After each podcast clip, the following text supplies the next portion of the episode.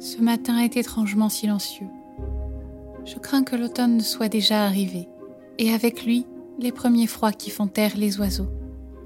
Cela fait donc au moins six mois que je suis ici, enfermée dans ces murs, prisonnière de cette routine. Je sens que mon esprit vagabonde parfois pendant des heures.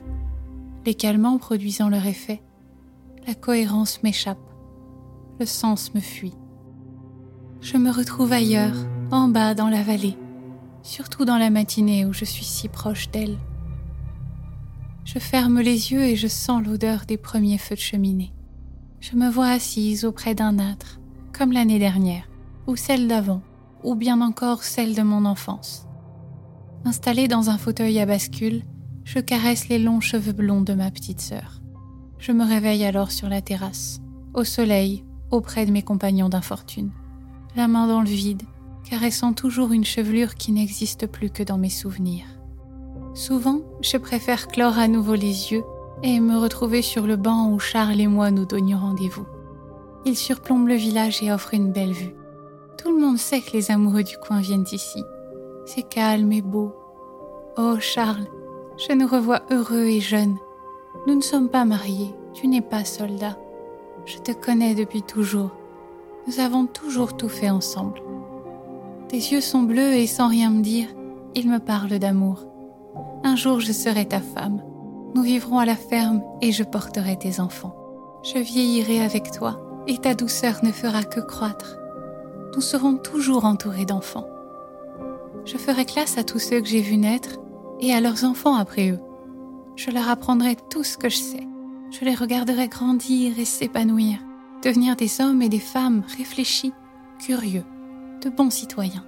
Je leur dirai que le monde est vaste et que leur âme unique et précieuse n'est là qu'un temps pour l'explorer, le sentir, le comprendre.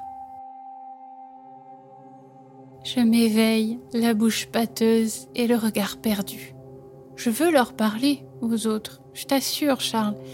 J'essaie dès que je peux, mais le rougeau m'en empêche. Il ne veut pas qu'on se parle. Il dit que nous n'avons que des sottises dans la tête, que ce que je dis perturbe les autres patients.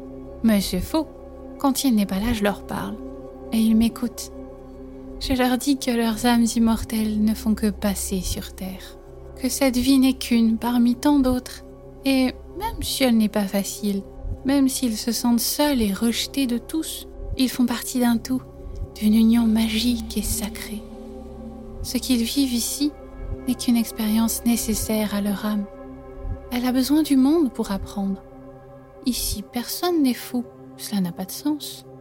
La réalité est multiple, personnelle, différente pour chacun. Je m'endors chaque soir en chantant pour leurs âmes.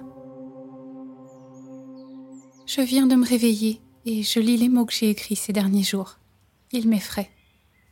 Je commence à avoir peur de moi car je ne me sens plus vraiment moi-même. Depuis plusieurs jours, ils ont ajouté un cachet à ma dose quotidienne. Et j'ose à peine m'avouer ce qu'il fait à mes pensées. Le docteur semble avoir plusieurs théories sur mon état. Il a commencé par remplacer l'eau tiède dans laquelle on me baigne par de l'eau froide. Aussi, il m'a isolé des autres. Il dit que mes discours ont un effet néfaste sur eux. Cela les perturbe et ils n'en ont pas besoin. Avant, je prenais souvent mes repas auprès d'un homme qui pense être la réincarnation de Napoléon. Il est charmant, quoique un peu grandiloquent et fin amateur de compote. Désormais, je dois manger seul, dans un coin du réfectoire. Il me surveille. Le bon docteur dit que je ne dois pas encourager les autres dans leur délire. Ils doivent rester aux prises avec la réalité. Il veut me faire tester un certain nombre de traitements. Je n'ai pas vraiment le choix. Je ne peux partir. Les moutons ont déjà regagné la vallée. Les routes de montagne sont plus dangereuses que jamais. Le froid devient chaque jour plus mordant. De plus, mon corps n'est plus assez fort, si jamais il l'eût été, pour une telle marche. Je ne me souviens pas avoir vu autre chose que cet endroit dans le livre que j'ai consulté quand j'étais de l'autre côté. Cela doit donc être ma fin. Mais je ne partirai pas dans le monde du silence. Je trouverai un moyen de ne pas prendre leur maudit cachet. Je le dois à mon Charles et à toutes les autres âmes qui m'entouraient. Je revois souvent en rêve de jeunes filles. Je sens que je les connais, que nous sommes liés. je ne cesserai de vouloir accomplir ma mission.